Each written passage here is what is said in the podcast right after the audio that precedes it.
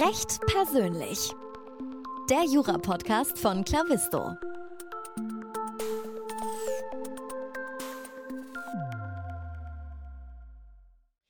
Hallo und herzlich willkommen zum Podcast Recht persönlich. Mein Name ist immer noch Moritz und das ist der Podcast von Clavisto. Wir haben heute Dr. Jakob Bühnemann zu Gast. Er ist ähm, Associate in der Kanzlei Görg und ähm, widmet sich den Bereichen Insolvenzrecht und Restrukturierung. Wir werden heute über seinen juristischen Karriereweg äh, sprechen, genauso wie über den Berufseinstieg. Lieber Jakob, herzlich willkommen im Podcast. Hi Moritz, vielen Dank für die Einladung. Sehr, sehr gerne. Mich würde als allererstes interessieren, wie denn so dein juristischer Weg, deine juristische Karriere war. Wo hat es angefangen und was waren so besonders schöne Schwerpunkte in deiner Studienzeit? Okay, gerne. Ähm, also ich habe angefangen in Marburg zu studieren, ähm, sehr kleines Studentenstädtchen und habe da mein Grundstudium gemacht, bin dann nach circa vier Semestern gewechselt, äh, nee, fünf Semestern waren es, äh, nach Irland, habe da ein Erasmus-Jahr gemacht. Also ich habe dann äh, mein Schwerpunktstudium und äh, mein erstes Examen in Bonn gemacht und bin anschließend dann ähm, eine Stadt weiter immer noch im Rheinland geblieben, in Köln und habe hier ähm, am Lehrstuhl promoviert, ähm, mein Referendariat anschließend dann auch in Köln gemacht und bin jetzt seit knapp acht Monaten ähm, am Kölner Standort von Görg im Bereich Restrukturierung und Insolvenzrecht tätig. Sehr, sehr spannend. Wenn du, wenn wir gleich nochmal in die äh, Studienzeit reinspringen können, du hast gesagt, du warst im Auslandssemester in Irland. Ich glaube, es war Cork, wenn ich mich nicht ganz täusche. Ja, und genau. mich würde interessieren, warum war das besonders wertvoll für dich und was war daran so das Beste, das, das, das Bemerkenswerteste? Ja, das ist sicherlich das, was die allermeisten an so einer Erfahrung schätzen würden. Also man kommt einfach nochmal raus aus seinem üblichen Trott. Ähm, und äh, lernt einfach nochmal viele neue Leute kennen, lernt äh, nochmal eine andere Kultur kennen, ähm, vor allem auch die, so eine Campuskultur, die man jetzt vielleicht in, in Deutschland nicht so sehr hat, äh, mit Unisport, man lebt auf dem Campus, geht, trinkt da abends ein Bier, das ist alles schon so ein bisschen anders als in Deutschland und es war für mich irgendwie nochmal eine tolle Abwechslung, bevor es dann in die Examensvorbereitung ging.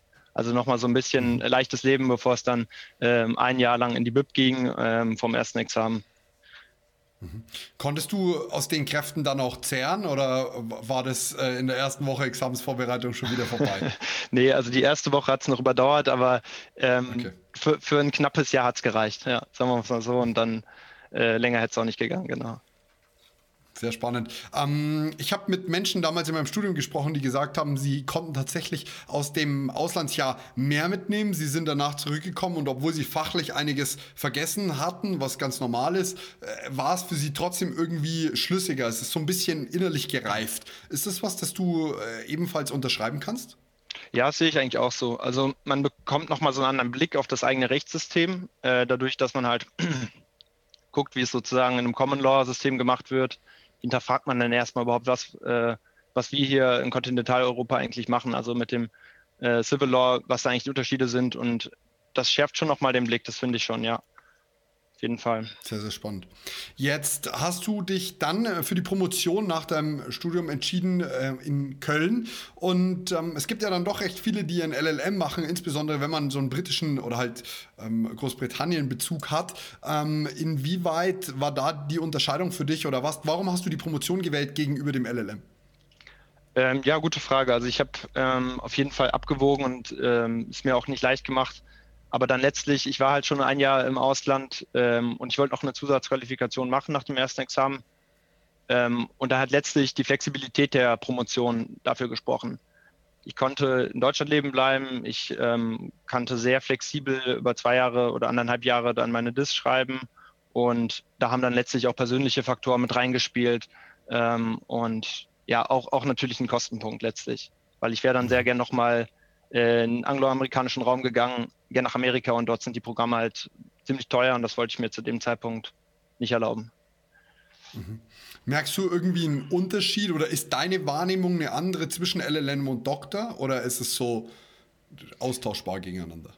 Hm, wie meinst du jetzt von äh, gegenüber Arbeitgebern? Von der Reputation im, im, gegenüber einem Arbeitgeber, gegenüber deinen Kollegen oder auch für dich jetzt aus persönlichem Blick heraus, würdest du war es, war es auch ein, ein Stufenverhältnis oder eher so, dass du sagst, es ist eigentlich egal? Ich glaube, gegenüber den meisten Arbeitgebern hat es, es ziemlich gleichwertig. Ähm, es hat nach außen vielleicht noch eine etwas, also der Doktor hat vielleicht noch eine, eine stärkere ähm, Stellung, weil er einfach in jeder Signatur auftaucht und ähm, viel sichtbarer ist vielleicht mhm. noch. Aber ähm, ich, ich würde sagen, inhaltlich bringen einem beide ähm, Arten von Zusatzqualifikation auf, auf unterschiedliche Weise nach vorne, aber ähm, in Stufenverhältnis würde ich dir jetzt nicht vornehmen. Nee. Wobei ich mhm. natürlich die Erfahrung ja. LLM nicht gemacht habe, aber ähm, was ich Klar. so höre von Freunden, ja. Klar, also die inhaltliche oder die Sichtbarkeit ist natürlich klar gegeben, weil den LLM schreibt man, glaube ich, dahinter und den Doktor davor. So gesehen, äh, das auf jeden Fall. Sehr, sehr cool. Jetzt ist es so, deine Examensprüfungen sind noch gar nicht so lange her, habe ich erfahren. Du bist äh, Berufseinsteiger. Meine auch nicht. Meine sind so dreieinhalb, vier Monate her. Das heißt, wir können jetzt so richtig über Examenstipps fachsimpeln. Mich würde mal interessieren, wie hast du deine jeweiligen Examen, die Vorbereitung gemacht oder was sind so Punkte, die dir besonders in Erinnerung geblieben sind? Vielleicht, weil ich selber weiß, was ist der Unterschied gewesen zwischen ersten und zweiten Examen? Hast du dich anders vorbereitet? Mhm. Ähm, fangen wir vielleicht mit dem zweiten Examen an, das ist noch ein bisschen näher dran. Also ähm, vielleicht als Tipps würde ich, also ist jetzt auch nicht so komplett neu, was ich da erzähle, aber ich würde mal raten, die, die AGs mitzunehmen, auch wenn sie jetzt irgendwie einem nicht so toll erscheinen, aber dadurch, dass man einfach dieses regelmäßige äh, hat, dass man da hingeht, dass man vorbereitet, dass man die Klausuren mitschreibt. Äh, das schleift sich dadurch, schleifen sich einfach irgendwie bestimmte äh, Formulierungen ein und ähm, das diszipliniert einen auch so ein bisschen, nicht? Gibt einem Struktur in der Vorbereitung. Dann mhm. ähm, fand ich super hilfreich, das habe ich erst im zweiten gemacht, eine Arbeitsgemeinschaft zu bilden, nochmal eine kleine Lerngruppe, weil ähm, man einfach sich dann nochmal austauschen kann. Äh, man kann nochmal Fragen stellen, die vielleicht nicht so klar waren. Und es gibt einem irgendwie auch nochmal ein bisschen äh, Ruhe vor den Prüfungen letztlich. Also kann immer nochmal alles durchsprechen. Und vor der mündlichen Prüfung haben wir uns dann auch Kurzvorträge immer abgenommen. Also wirklich jeden Tag. Und ja, das hat, ähm, das hat mir viel gebracht. Mhm. Ja, als dritten ja, Teil. Also, kann, ich, ja. kann ich größtenteils so echt auch persönlich unterschreiben, ja. muss ich sagen. Das Einzige, die AGs bei uns waren wirklich schlecht und ich war froh, dass ich im Corona-Jahr war und das nicht stattgefunden hat. Aber die Klausuren sind umso wichtiger. Auf also, jeden Fall, ja, ja. Nee, also die, die Qualität der AGs ist hier ähm, auch in NRW jetzt, sage ich mal, durchwachsen, aber ähm, ich fand dadurch, dass man einfach diesen Rhythmus hatte, dass man immer hingegangen ist und trotzdem halt die mhm. Fälle vorbereitet hat, hat man halt schon was gelernt, auch wenn dann letztlich der Dozent dann vielleicht ähm, hätte besser sein können. Aber ich, ich würde sagen, man, man sollte es trotzdem wahrnehmen. Es ersetzt jetzt vielleicht keine Kaiserseminare oder so, aber so als zusätzlich, es wird einem ja sowieso äh, zur Verfügung gestellt, bringt das schon was. Wir mussten sogar. Also bei uns ja. war Anwesenheitspflicht im Sinne von, wir müssen Urlaub nehmen, wenn wir nicht ja, ja, da sein wollen. Ja. Und ähm, insoweit ja, total. Also sowohl das eine als auch das andere Examen kann ich eine Routine total unterschreiben. Beim ersten hat sie mir voll gefehlt. Das war so ein richtiger, richtiger, leichtfertiger Schuss und ging gerade so gut. Und fürs zweite hatte ich wirklich die, die, die Ruhe und Routine dann auch. Also ganz, ganz, ganz wertvoller Punkt. Mhm. Ähm, wenn wir jetzt so speziell aufs zweite gehen, was so die Klausurentypen angeht, hast du da, das, hast du die da explizit alle mal geübt gehabt oder ähm, wie, wie lief das da ab? Ja, ich habe ich hab viele Klausuren geschrieben dann und äh, ich weiß gar nicht mehr wie genau. Ich habe mir halt versucht, vorgenommen von jedem Klausurtyp, ich glaube, es gibt ja so eine Kaiserübersicht, die irgendwie vorschlägt, so und so viele Klausuren pro Typus zu schreiben. Wir haben ja kein Steuerrecht im Gegensatz zu euch, da haben wir ja schon Glück gehabt eigentlich. Ähm, was ich noch hilfreich fand für die Urteilsklausur, ist vor allem halt auch wirklich Urteile zu lesen, also auch mal ein BGH-Urteil zu lesen, mhm. um da einfach in diese Formulierung ein bisschen reinzukommen. Und es gibt ähm, ein gutes Buch, das mir echt geholfen hat, das heißt, glaube ich, so Spitzenklausuren im Assessorexamen. Ähm, und da analysiert der Autor eigentlich nur BGH-Urteile einfach nach typischen Formulierungen und Aufbaumustern. Und das heißt, ähm, wenn man sich diese, ja, also diesen Stil so ein bisschen aneignet, dann erkennen die Richter, die das dann ja später kontrollieren, die erkennen sich da selber so ein bisschen drin wieder. Und ich glaube, das hat mir für die Urteilsklausuren nochmal einen ganz guten Schub gegeben. Absolut. Also das kann ich, den Unterschied kann ich, konnte ich bei mir sehen wie Tag und Nacht. Schlechte Formulierungen im ersten, gute im zweiten und den Unterschied merkst du. Ich habe dazu noch eine Ergänzung, weil es bei mir so frisch ist, brennt es mir auf der Zunge, das noch zu sagen. So schreibt die Klausuren ehrlich. Ich habe ganz, ganz ja. viele, gerade weil wir das Corona-Jahr hatten, ich bin immer durchgefallen. Ich war immer der Schlechteste in der Arbeitsgemeinschaft. Und am Ende kommst du raus und bist wesentlich besser als alle Übungsklausuren, die du je geschrieben hast, ja. weil alle um dich rum beschissen haben und du halt nicht. Also das war sowas, das ist mir jetzt ganz, ganz schlimm in Erinnerung geblieben. Ja, auf jeden Fall. Jetzt äh, sind wir praktisch äh, am Examen vorbei und äh, gehen über zu deiner jetzigen Position als Associate. Ähm, du machst Insolvenzrecht und Restrukturierung. Ähm, so grundsätzlich kann man sich schon was darunter vorstellen. Bevor ich aber in deine Arbeit selber reingehe, würde ich gerne wissen, wie du zu Görg gekommen bist. Warum hast du dich für diese Kanzlei entschieden? Zunächst einmal, da so eine hohe Lernkurve zu haben, ähm, also nicht nur im Backoffice zu sitzen, sondern auch Mandantenkontakt zu haben und ähm, ja, also ein gewisses Maß an Selbstständigkeit. Das hat jetzt für Görg gesprochen, weil der, die Kanzlei ist groß, aber sie hat immer noch ähm, einen Zuschnitt, der jetzt nicht so riesig ist wie manche internationale äh, angloamerikanische Kanzleien vielleicht. Und ähm, es wird auch schon Wert darauf gelegt, dass man auch ähm, Eigenverantwortung übernimmt früher und kriegt hier auch viel Vertrauen geschenkt. Also das ist, glaube ich, mhm. schon äh, eine Besonderheit der Kanzlei auch. Das heißt, man lernt sehr viel. Die Lernkurve ist, glaube ich, im ersten Jahr sehr hoch äh, dadurch und ähm, dazu kam für mich halt sehr gute persönliche Gespräche. Also es hat auf menschlicher Ebene gepasst und muss ich auf jeden Fall auch nochmal betonen, das ist äh, natürlich auch super wichtig, wenn man einen Job hat, in dem man viel Zeit verbringt, dass man sich dann auch ähm, menschlich mit den Leuten gut versteht. Hm, hervorragend. Wenn wir jetzt in dein, in dein Arbeitsfeld reingehen, warum ist es Insolvenzrecht und Restrukturierung geworden? Ich meine, das sind beides Sachen, die mit dem Studium so gar nichts zu tun haben. War, war, also, ich meine, direkt von, ich würde jetzt mal davon ausgehen, von Stud Nicht-Studieninhalten zu der praktischen Tätigkeit. Wie kam das?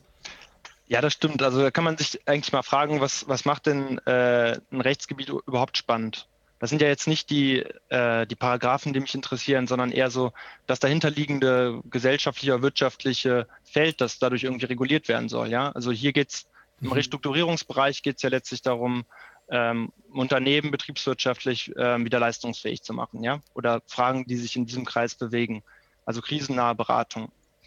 Ähm, ich finde das erstmal spannend, weil ich mich ähm, mit so betriebswirtschaftlichen Themen viel auseinandergesetzt habe. Ich habe selber mal überlegt äh, zu gründen. Äh, in der Referendarszeit hatte auch so ein paar kleine Versuche, die sind leider nicht wirklich zum Erfolg geführt, aber ähm, aus diesem Grundinteresse heraus für auch BWL-Themen bin ich dann auch zum Restrukturierungsrecht gekommen.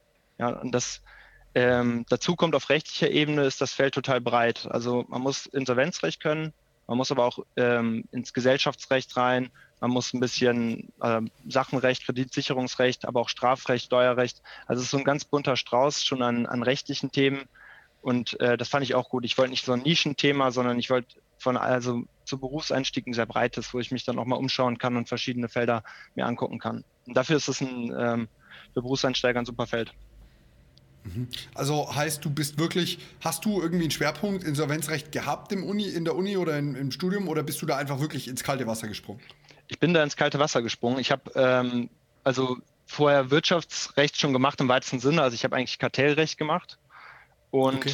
einfach aus dem Interesse ähm, im Studium an den volkswirtschaftlichen Themen dahinter. Also um einen kartellrechtlichen Sachverhalt zu beurteilen, musst du eigentlich volkswirtschaftlich das auch sozusagen nachvollziehen, um da ähm, die Bewertung vorzunehmen. Ähm, das war mir allerdings dann zum Berufseinstieg ein bisschen zu, naja, zu nischig vielleicht ähm, und ich wollte ein etwas breiteres Rechtsgebiet rein und Restrukturierung geht auch eher Richtung BWL-lastige Themen, ein bisschen mehr auch ähm, strategisch ausgerichtet teilweise die, die, ähm, der Beratungsansatz. Und ich fand es einfach spannend. Also äh, mich hat es gereizt und äh, ich habe mit Leuten gesprochen, die äh, in dem Bereich tätig sind, habe gesagt, ich probiere das jetzt einfach mal aus. Und mhm. war bisher die richtige Wahl.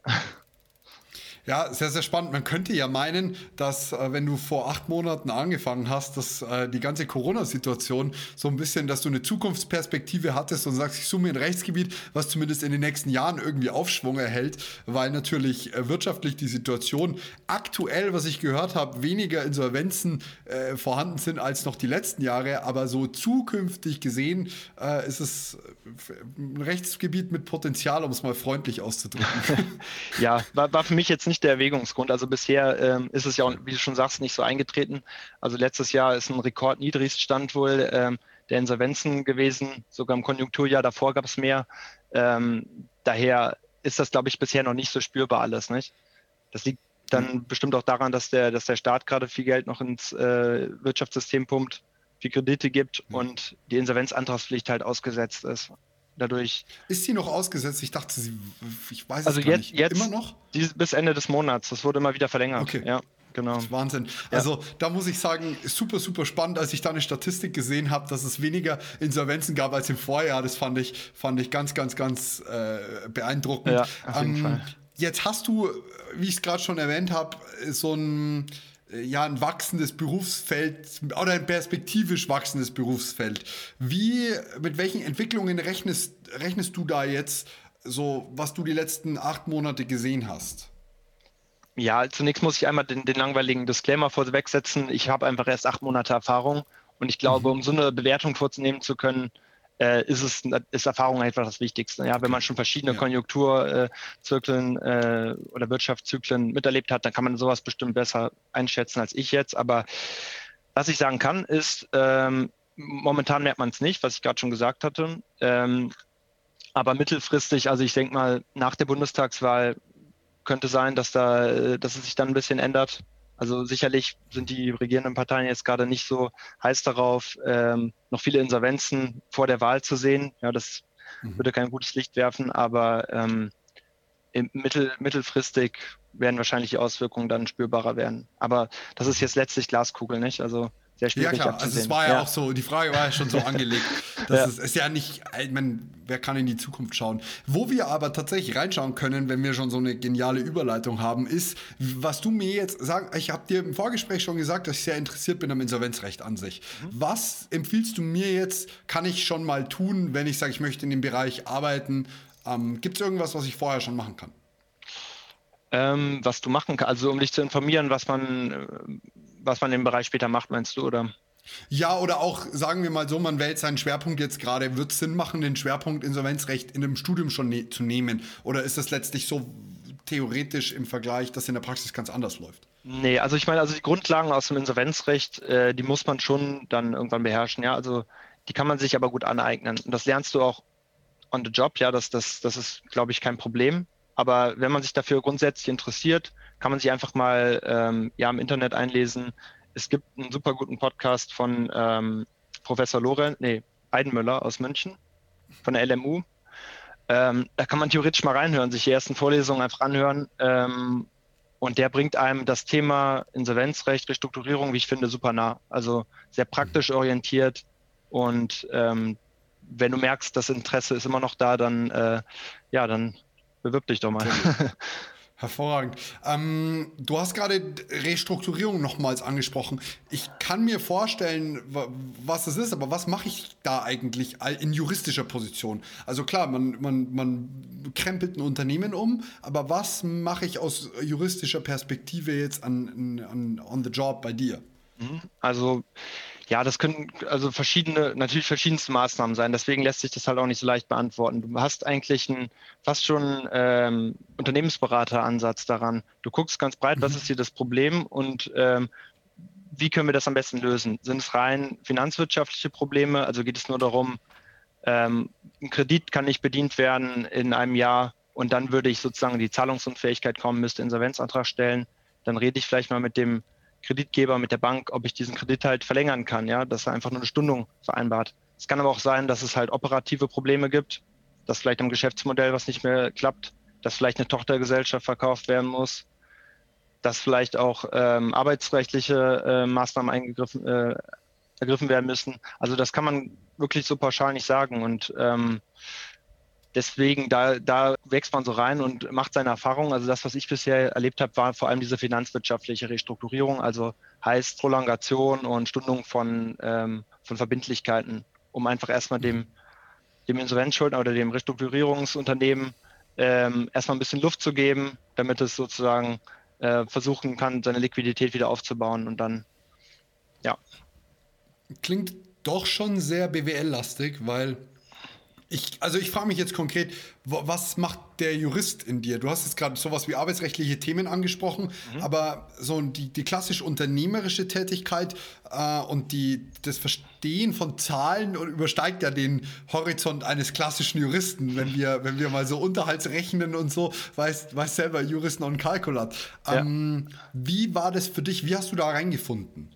Ja, man wird ja nicht von, vom ersten Tag an in das schwerste Mandat geschmissen. Also ähm, wenn du mal in der Kanzlei gearbeitet hast, dann ist der Umstieg auf die Anwaltstätigkeit eigentlich auch gar nicht mehr so riesig. Man macht letztlich ja die gleichen Tätigkeiten, man kriegt nur stückweise ein bisschen mehr Verantwortung. Das heißt, ich muss jetzt nicht von äh, Tag 1 an alleine die äh, kompliziertesten ähm, Mandate alleine äh, bearbeiten, das ist ja klar.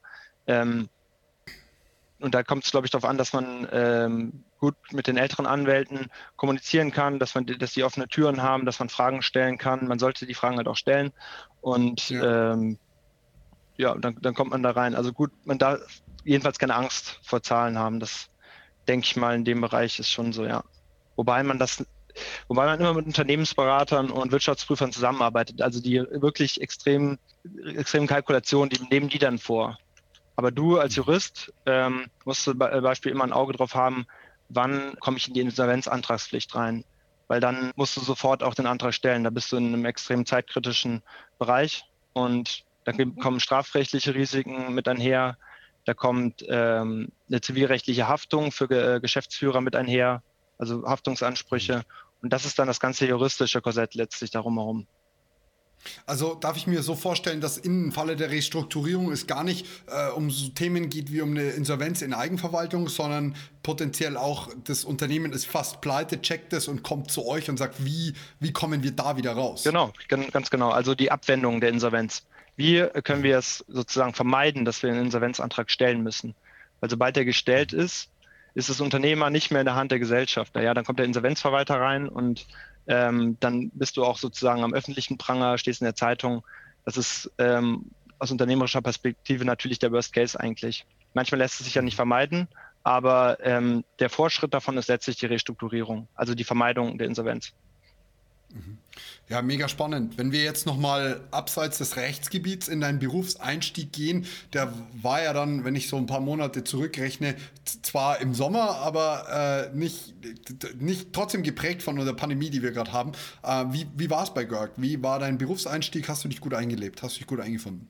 Ähm, ja, also der Berufseinstieg war total smooth, würde ich eigentlich sagen. Also es war natürlich Corona-bedingt alles ein bisschen mehr auf Abstand. Von Anfang an hat man die Kollegen nur mit Maske und ohne äh, Handshake kennengelernt. Das ist natürlich ein bisschen schade, aber ähm, generell sage ich mal, ich kann mich jetzt nicht beklagen, weil wenn ich in meinen ersten Semestern und dann gewesen wäre und dann wäre Corona gekommen, dann hätte, hätte ich eine Menge verpasst. Aber in den ersten Monaten des Berufseinstiegs und auch jetzt noch ist man natürlich schon auch viel mit Arbeit beschäftigt. Ja? Also man ähm, hat den Schwerpunkt jetzt nicht mehr so sehr auf Reisen und auf äh, neue Leute kennenlernen, sondern ist auch in seinem Beruf ein bisschen drin.